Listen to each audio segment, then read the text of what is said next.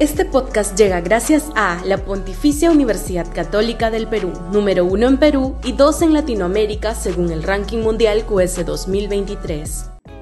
Este podcast llega gracias a Grupo Pragda. Desarrollamos negocios para crear flujo de efectivo y patrimonio para nuestros asociados.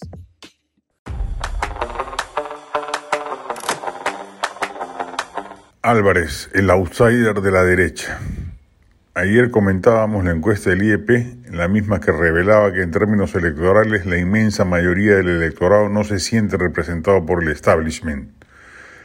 Luego de escribir ello nos enteramos de que se produjo una recentísima actividad que convoca a la élite empresarial y financiera, a la que fue invitado el comediante Carlos Álvarez, quien no ha ocultado su interés en participar en la vida política del país y en las elecciones venideras, y que en ese evento se expuso una encuesta reconocida que mostraba que el candidato con mayor potencial electoral de la centro derecha era precisamente Álvarez, superando a Keiko Fujimori y a Rafael López Aliaga. Después venían pigmeos, entre ellos Carlos Añaños, la esperanza blanca de muchos despistados empresarios.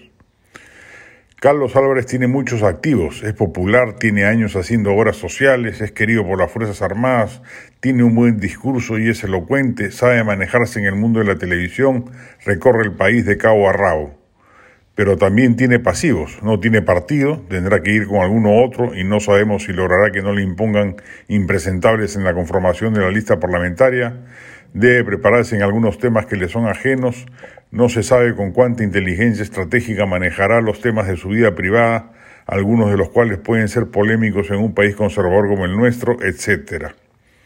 Está dando sus primeros pasos con enorme éxito, según la encuesta aludida y dado el descrédito de la clase política, sus competidores eventuales provendrían también del espectro de los nuevos candidatos que emerjan y además, claro está, habrá que ver cuánto empaque alberga respecto de la pugna que deberá sostener con los disruptivos radicales de la izquierda que se asoman con gran expectativa.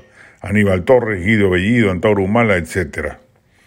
Hay mucho tiempo por delante para las elecciones del 2026. Sería suicida que Álvarez exponga sus cartas tan pronto, pero queda claro que ya está haciendo política en el cabal sentido del término, debe haber visitado el país diez veces más que el resto de contendores y que ha elegido con astucia el tema que más preocupa a la ciudadanía, el de la inseguridad ciudadana, como lema de identidad política.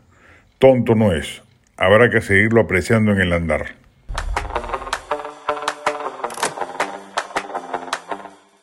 Este podcast llega gracias a la Pontificia Universidad Católica del Perú, número uno en Perú y dos en Latinoamérica según el ranking mundial QS 2023.